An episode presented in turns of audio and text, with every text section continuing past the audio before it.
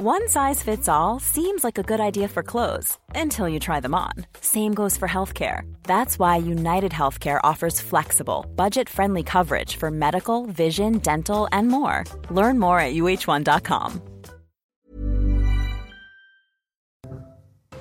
Mise en danger de la vie d'autrui, non-assistance à personne en danger, homicide involontaire. Après Orpea, le gestionnaire privé de maison de retraite Corian est à son tour dans la tourmente. 30 plaintes ont été déposées à travers toute la France. On y revient. Neuf mois jour pour jour après l'ouverture d'une audience inédite, le parquet national antiterroriste a débuté ses réquisitions au procès des attentats du 13 novembre. Ils vont tenter de reconstituer pièce par pièce le puzzle des attentats, étriant versions et mensonges des accusés. Les précisions à suivre. À quatre jours du premier tour des législatives, Emmanuel Macron charge une nouvelle fois Jean-Luc Mélenchon et le programme de la NUP. Ce n'est pas un bon projet pour le pays, selon le président de la République, vous l'entendrez. La sécurité alimentaire mondiale gravement menacée. Conséquence, après plus de 100 jours de guerre en Ukraine, entre 20 et 25 millions de tonnes de céréales sont actuellement bloquées dans les ports ukrainiens. Volodymyr Zelensky espère l'aide d'une flotte occidentale pour débloquer la mer Noire. Nous l'entendrons.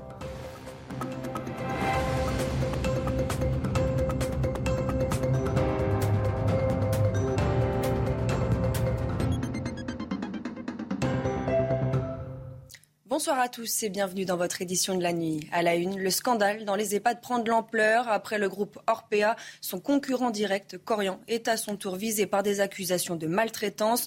30 plaintes ont été déposées, notamment pour homicide involontaire. Le point avec Redam Rabbit. Mise en danger de la vie d'autrui, non-assistance à personne en danger ou homicide involontaire. Voici les motifs pour lesquels 30 nouvelles plaintes ont été déposées contre le groupe Corian. 30 plaintes déposées dans 10 parquets différents à travers toute la France par la voix de l'avocate Sarah Sagman. L'objectif des personnes est d'obtenir une réparation, je dirais surtout d'un point de vue moral, pour que ces, établissements euh, soient concernés et ils ne sont pas animés par une logique financière. C'est vraiment pour rendre hommage, si on peut dire, à la mémoire de leur père ou de leur mère qui est décédé, mais surtout pour que la situation change à l'avenir pour l'ensemble des EHPAD en France. Des cas de déshydratation, de dénutrition ont été remontés. Le groupe Corian a réagi par communiqué et rappelle que toutes les situations graves sont traitées et systématiquement déclarées aux autorités. Globalement, ils sont dans une démarche proactive et qu'ils ont toujours été dans une dynamique de dialogue. Ça, je ne peux pas le nier. J'espère en tous les cas qu'ils vont agir bien avant qu'il y ait une sanction, s'il y en a une, puisque c'est à la justice de décider euh, d'un point de vue euh, judiciaire. Corian n'est pas le seul grand groupe dans la tourmente. En avril dernier, 80 familles avaient déposé plainte contre la société Orpea pour des faits similaires. Plus de six ans après cette nuit d'horreur, le procès des attentats du 13 novembre entre dans sa dernière phase. Les avocats généraux ont entamé leur réquisition contre les 20 accusés. Le point avec Sandra Buisson. Pour aborder les responsabilités des accusés, les avocats généraux sont retournés aux racines des attentats en Syrie où ont été pensées les attaques dès 2014 par Oussama Attar, jugé ici en son absence parce que présumé mort sur zone. L'accusation le décrit comme le directeur général des massacres perpétrés le 13 novembre. L'autorité de validation, le point de jonction entre les lieutenants qu'étaient les frères El Bakraoui et Abdelhamid Abaoud notamment. Les frères El Bakraoui, cousins d'Oussama Il en fera ses têtes de pont en territoire ennemi, disent les avocats généraux en Belgique. Abdelhamid Abaoud, lui, va recruter des exécutants dans son quartier de Molenbeek et les envoyer en Syrie, pas pour faire le djihad là-bas, constate l'avocat général, mais pour s'entraîner, pour revenir faire le djihad en Europe. C'est le cas aux yeux de l'accusation de Mohamed Abrini, contrairement à ce qu'il a affirmé pendant le procès. Salah Abdeslam est aussi recruté par Abdelhamid Abaoud et son frère Brahim Abdeslam selon le ministère public, et il est radicalisé bien plus tôt qu'il ne l'a prétendu à l'audience. Salah Abdeslam et Mohamed Abrini, lance l'avocat, ont voulu retarder la date de leur point de bascule dans le djihadisme à la veille des attentats, voire même après pour Mohamed Abrini, alors que les preuves montrent que c'était plusieurs mois avant. Les avocats généraux vont continuer de détailler les responsabilités dans les préparatifs des attentats du 13 novembre chronologiquement jusqu'à l'énoncé des peines requises vendredi. L'artiste Banksy avait rendu hommage aux victimes des attentats du 13 novembre 2015 en dessinant au pochoir sur la porte arrière du Bataclan le portrait d'une fille en pleurs. Cette porte avait été vendue en 2019. Le procès des voleurs s'est ouvert à Paris. Noémie Schulz nous raconte. La première journée d'audience a été marquée par l'audition des trois hommes soupçonnés d'avoir volé à l'aide d'une disqueuse thermique euh, la porte du euh, Bataclan, une action euh, menée en, pleine nuit, en quelques minutes, huit minutes seulement, et ce malgré la vitre qui protégeait l'œuvre de Banksy et malgré une alarme. À la barre, les trois prévenus, dont l'un est, détenu, reconnaissent le vol, mais c'est bien le maximum dont ils sont capables. Pour le reste, qui a eu l'idée, qui a acheté le matériel, eh bien, ils se renvoient la balle. chacun semble avoir été mis au courant de l'opération à la dernière minute sans savoir qu'il s'en prenait à une œuvre hautement euh, symbolique estimée à plusieurs centaines de milliers d'euros. Autant mon client connaissait le Bataclan, autant Banksy, c'est pas quelque chose qu'il connaît particulièrement. Euh, moi, je l'ai déjà dit, la première fois qu'il m'en a parlé, il l'a appelé Bansky. Bon, c'est aussi euh, des éléments qui permettent d'établir qu'en réalité, il ne savait pas réellement ce qu'il volait. Ils s'en sont surtout rendus compte le lendemain, lorsqu'il y a eu les tweets du Bataclan, lorsqu'il y a eu l'emballement médiatique de tout ça. Quel a ensuite été le parcours de l'œuvre? Comment s'est-elle retrouvée en Italie? Les débats se poursuivent pour tenter euh, d'établir la responsabilité, le rôle de chacun des huit prévenus. Le procès doit se terminer vendredi soir. L'actualité judiciaire également marquée par l'ouverture du procès en Suisse de Michel Platini et Seb Blatter, l'ancien patron de l'UEFA et l'ex-président de la Fédération internationale de football comparaissent pour escroquerie. Le procès qui concerne l'affaire d'un paiement suspect de près de 2 millions d'euros devrait durer jusqu'au 22 juin. Cette affaire avait fait chuter les deux anciens dirigeants. Quatre jours après le refus d'obtempérer à Paris, la famille de la jeune femme décédée va déposer deux plaintes, une contre le conducteur, l'autre contre les policiers. L'avocate de la famille de la victime s'est exprimée sur CNews. Écoutez. Ils sont très très en colère parce qu'ils se disent mais comment est-ce possible? On a confiance en la police, ils sont là pour nous protéger. Notre fille était la première à, dire du bien de la police et, et c'est la police qui l'a tuée. Vous voyez, quelque part, pour eux, c'est incompréhensible incompréhensible. Et c'est pour ça qu'ils veulent des vérités, ils veulent la vérité. Mais bien sûr, ils sont aussi en colère contre le conducteur, bien évidemment, c'est normal. Bien entendu. Bien évidemment. Euh, mais c'est vrai que, voilà, ils sont très en colère, ils ont à la fois la colère et la grande souffrance. Euh, c'est terrible. À quatre jours du premier tour des législatives, les chefs de parti sont en campagne du côté du Rassemblement national. Marine Le Pen s'est rendue dans les Pyrénées-Orientales, terres qui lui ont été très favorables aux dernières élections. L'ancienne candidate à la présidentielle estime que la France traverse une période inquiétante. Écoutez. Moi, c'est mon inquiétude, hein. je vous le dis franchement, que dans les quelques mois qui viennent, on se retrouve dans une situation où le pays se grippe totalement. L'économie se grippe, euh, la consommation, par définition, euh, euh, se grippe, l'hôpital se grippe. Voilà où nous en sommes. Eh bien, tout ça est un cocktail, il faut bien le dire, assez inquiétant. Emmanuel Macron, lui, officiellement n'est pas en campagne. Le président était ce mercredi à Clichy-sous-Bois, en Seine-Saint-Denis, pour soutenir la pratique sportive dans les quartiers populaires. Emmanuel Macron en a profité pour s'offrir un bain de foule et tacler Jean-Luc Mélenchon. Je vous propose de l'écouter. Je pense que les histoires et les familles politiques ne sont pas les mêmes. Mais je ne confonds pas non plus des gens qui viennent du socialisme ou d'une écologie progressiste avec la France insoumise et les propos de Jean-Luc Mélenchon. Je ne pense pas que des gens qui viennent du socialisme ou de forces politiques républicaines puissent tenir des propos sur la justice ou euh, sur la police comme ceux qu'a tenu Jean-Luc Mélenchon. Et quand je regarde les projets de NUPES et du Rassemblement national, ce sont des projets de sortie de l'Europe, ce sont des projets incohérents sur l'écologie, puisque les uns proposent de sortir totalement du renouvelable, les autres on ne sait plus, puisqu'ils ont marié des forces politiques qui proposaient de ne faire que du nucléaire et les autres de sortir totalement du nucléaire. C'est des projets d'alliance avec la Russie, c'est dans leur programme. Le cri d'alerte des soignants a-t-il été entendu au lendemain de la mobilisation nationale des personnels hospitaliers et sans attendre la fin de la mission flash sur la crise aux urgences? La ministre de la Santé a annoncé une série de premières mesures. Heures supplémentaires payées double, des élèves infirmiers immédiatement employables à la fin de leur formation initiale.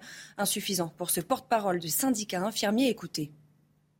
Il faut vraiment changer de logiciel, c'est-à-dire qu'il faut un plan Marshall pour les hôpitaux, mettre des milliards sur la table le gouvernement est totalement irresponsable en la matière parce qu'aujourd'hui, euh, la situation est déjà dramatique. C'est-à-dire que l'hôpital s'effondre.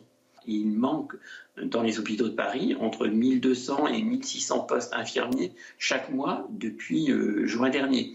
Donc euh, la situation est vraiment dramatique. Donc on est particulièrement inquiet. Le bateau coule et Madame Bourguignon nous propose un verre d'eau pour écoper. Plus de 100 jours après l'offensive russe, les conséquences négatives de la guerre dans le monde s'aggravent. Alerte du chef de l'ONU. Antonio Guterres a déclaré qu'1,6 milliard de personnes subissaient des répercussions négatives, tant sur le plan financier et alimentaire qu'énergétique. Je vous propose de l'écouter. Le rapport d'aujourd'hui montre clairement que l'impact de la guerre sur la sécurité alimentaire, l'énergie et les finances est systémique, grave et s'accélère. Elle amplifie les conséquences des nombreuses autres crises auxquelles le monde est confronté, le climat, le Covid-19 et les graves inégalités mondiales dans les ressources disponibles pour l'après-pandémie. Les prix des denrées alimentaires atteignent des niveaux quasi records. Les prix des engrais ont plus que doublé, tirant partout la sonnette d'alarme. Le blocage des exportations de céréales ukrainiennes fait flamber les prix et craindre la famine dans plusieurs régions du monde. Le président ukrainien Volodymyr Zelensky espère trouver un moyen de percer le blocus russe sur la mer Noire, notamment avec l'aide d'une flotte occidentale. Travaillons avec les Nations Unies et avec le secrétaire général, M. Guterres, sur la question de l'exportation des céréales ukrainiennes. Nous avons dit que nous pensions que des corridors maritimes sûrs devaient être créés avec l'aide de la flotte d'un pays occidental en qui l'Ukraine peut avoir confiance. C'est à cela que nous travaillons aujourd'hui.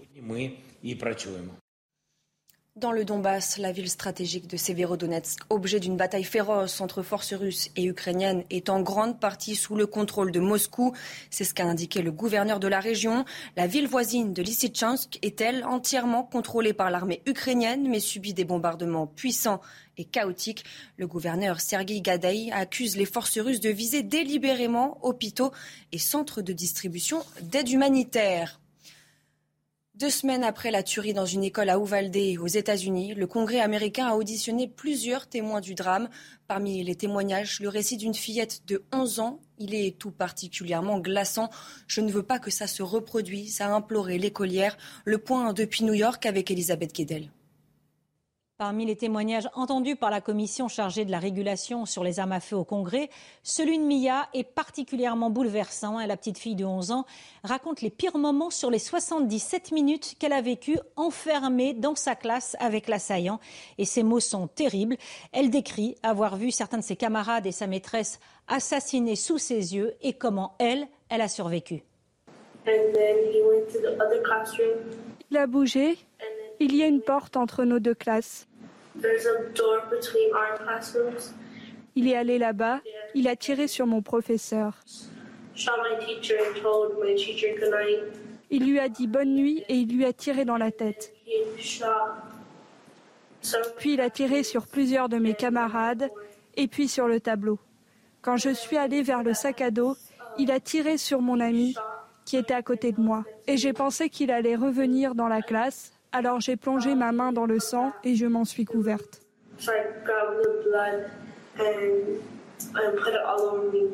Un élu du Congrès lui a demandé si elle se sentait en sécurité dans sa classe. Elle a répondu que non. Elle avait peur maintenant que ça se reproduise. Son père a également témoigné et il a décrit combien Mia avait changé. Ce n'est plus la même petite fille, a-t-il dit, en pleurs, appelant à ce que euh, les choses changent sur les armes à feu. Et c'est toute la question aujourd'hui hein, aux États-Unis. Est-ce que les choses peuvent changer après euh, toutes ces fusillades de masse à répétition? Il y a des négociations au Congrès sur des mesures plus limitées, mais au moins il y a des discussions.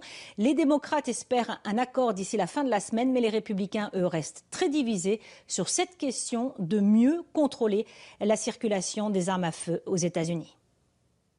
Retour en France, l'envolée des prix des carburants réveille la colère des automobilistes. La barre des 2 euros le litre a de nouveau été franchie la semaine dernière. Résultat, beaucoup de Français n'ont pas d'autre choix que de faire le plein au compte-goutte. Écoutez. C'est vraiment euh, 10, 10, 10, euros du fond du cœur. Quoi. Et, et euh, je ne peux pas mettre plus et je ne peux pas aller plus loin. Et c'est compliqué pour, les, pour, tout le monde qui doit prendre la voiture tous les jours. Donc euh, la situation économique ne permet pas d'avoir un bon espoir pour le futur. C'est beaucoup trop. On s'en sort plus. Moi financièrement, euh, je suis à bout. Hein. Ça me met à sec. Tous les mois, Je suis obligé de faire des petits boulots et tout pour remplir mon essence. Hein. Ça, ça, vaut trop, beaucoup trop. Au début c'est 13 centimes, après ça va être 20, après 30. On fait que d'augmenter, augmenter. Nos salaires n'augmentent pas, ça ne suit pas. Du coup, bah, on s'en sort plus. Restaurateurs recherchent désespérément saisonniers. Alors que la saison estivale approche à grands pas, les professionnels de la restauration nagent en plein cauchemar. Ils ne trouvent pas de personnel au point que certains craignent de ne pas pouvoir ouvrir tous les jours cet été. Illustration dans le Calvados où les restaurateurs cherchent à tout prix à embaucher. Jeanne Cancard et Charles Baget en immersion à Honfleur. On est parti de la rédaction à Paris, on a regardé les départements et les villes aux alentours où ça recrute le plus. Et d'après les annonces postées sur Internet, à Honfleur, il y a beaucoup d'offres d'emploi saisonniers. Ici, nous sommes sur le port d'Honfleur, là où il y a de nombreuses rues commerçantes. Je vais donc tenter ma chance et me présenter en tant qu'étudiante sans CV ni expérience pour essayer de décrocher un job d'été. Bonjour. Bonjour madame. Excusez-moi, c'est pas pour consommer, c'est juste pour savoir, est-ce que vous cherchez des saisonniers pour cet été Et sans expérience? Donc vous avez bien compris que moi je suis pas candidate, mais est-ce que vous envoyez beaucoup des potentiels candidats comme moi qui passent la porte pour venir postuler à votre annonce? Non, c'est terminé maintenant. Aujourd'hui, on trouve plus personne dans la restauration. Je pense que c'est un métier qui se perd. Au niveau des salaires, est-ce que c'est si que les, les, potentiels candidats ils sont découragés face à des salaires qui finalement suivent pas l'inflation? Alors dans la restauration, je peux vous dire que les salaires ont bien augmenté. Aujourd'hui, pas trouver de candidat, ce n'est même plus une question de salaire. Alors pourquoi certains jeunes sont moins attirés par les emplois saisonniers On part à la rencontre de quelques-uns. Bonjour. Excusez-moi, vous regardez les biscuits ou l'annonce? Ah, plutôt les biscuits. Vous intéresserait pas de travailler dans la restauration, dans une boutique? Alors pas du tout. Euh, quand on voit bah, ce qui, enfin, les horaires qu'ils proposent, la flexibilité qu'il y a. Euh, bah, moi je fais du babysitting à l'année et l'été bah je profite. De notre côté, on poursuit nos recherches. Est-ce que vous savez si vous cherchez des saisonniers Oui, exactement, on en cherche. En quelques minutes, j'ai pu postuler à une dizaine de postes où ma candidature a été prise très au sérieux. Mais problème, je n'ai pas de quoi me loger ici. C'est l'une des principales difficultés que rencontrent les potentiels saisonniers. Alors que fait la ville pour les aider? Nous allons poser la question aux responsables du développement économique et touristique à Honfleur. La ville travaille aussi à des solutions euh, innovantes. Donc on en a une qui sera en œuvre à l'été 2023 en partenariat avec la région Normandie et avec le rectorat, à savoir utiliser pendant les deux mois d'été euh, l'internat de notre lycée. Ici à Honfleur, il y a encore des dizaines de postes à pourvoir pour cet été. Et au niveau national, ce sont plus de 200 000 emplois dans l'hôtellerie et la restauration qui recherchent encore des candidats pour la saison et pour l'année. Et restez bien avec nous tout de suite, le journal des sports. Et on ouvre ce journal des sports avec l'événement du week-end, les phases finales du top 14. Le Racing, qui a remporté sa place de barragiste lors de la dernière journée, affronte l'Union Bordeaux-Bègle. C'est à suivre dimanche à 21h sur Canal. Les clés de cette rencontre avec Lara Mariani.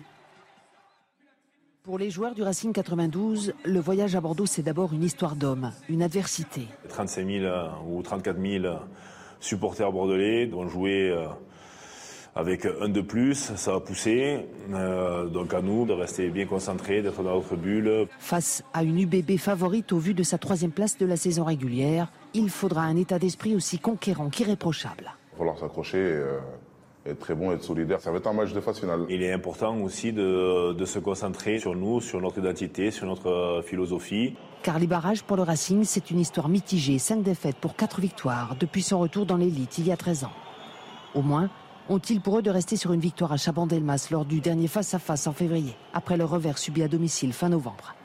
Mais le sel des barrages, c'est autre chose. Je ne sais pas si on peut parler vraiment de stress, mais bon, c'est euh, de, euh, de l'excitation, voir cette pression, avoir la boule au ventre. Si on passe à côté de ce match, et eh bien, tout s'arrête là. Un match décisif qui va même au-delà de cette seule saison. Il y a un cycle qui s'en va du Racing, il y a, ça, il y a toute l'équipe qui change un petit peu, donc euh, voilà, on a envie de, de, de de bien finir. Quoi. Reste le plus difficile pour les ciels blancs au-delà du mental, trouver le bon équilibre entre puissance, vitesse et dynamisme pour franchir l'école Girondin. Du football maintenant, les Bleus n'ont remporté aucun de leurs derniers matchs en Ligue des Nations, mais comptent bien rectifier le tir vendredi contre l'Autriche. Pour ça, ils vont pouvoir compter sur la forte colonie de Titi parisiens présents dans le groupe de Didier Deschamps. Une surreprésentation que nous explique Benjamin Brito. Chez les Bleus, il y a comme un parfum parisien. Depuis le dernier rassemblement, l'équipe de France compte parmi ses rangs un grand nombre de joueurs passés par le PSG, comme Rabiot et Maignan, contents de se retrouver. J'ai beaucoup regardé les matchs du, Milan et s'ils ont été champions, c'est aussi grâce à Mike. Donc c'est aussi, comme je disais, une, fierté parce que c'est un, ami très proche, c'est quelqu'un avec qui j'ai fait ma formation. Comme Rabiot et Maignan, ils sont au total 8 joueurs sur les 24 convoqués avec les Bleus à avoir été formés au Paris Saint-Germain. Six d'entre eux étaient même titulaires lundi soir pour affronter la Croatie. Une équipe de France au parfum parisien, pas pour déplaire à ceux que l'on appelle les titis du PSG. Ça nous arrive d'en parler, bien sûr. Euh, avant tout, c'est une, fierté de pouvoir représenter euh, la formation parisienne qui nous, a, qui nous a beaucoup donné. Je pense que pour eux aussi, c'est une fierté de nous, retrouver tous, euh, tous ici. C'est la toute première fois dans l'histoire de l'équipe de France que huit joueurs appelés à un rassemblement ont été formés dans le même club, le PSG, fabricant officiel des stars de demain. Mise en danger de la vie d'autrui, non-assistance à personne en danger, homicide involontaire. Après Orpea, le gestionnaire privé de maison de retraite Corian est à son tour dans la tourmente. 30 plaintes ont été déposées à travers toute la France. Restez bien avec nous, on y revient dans quelques instants sur CNews. Retrouvez tous nos programmes et plus sur cnews.fr.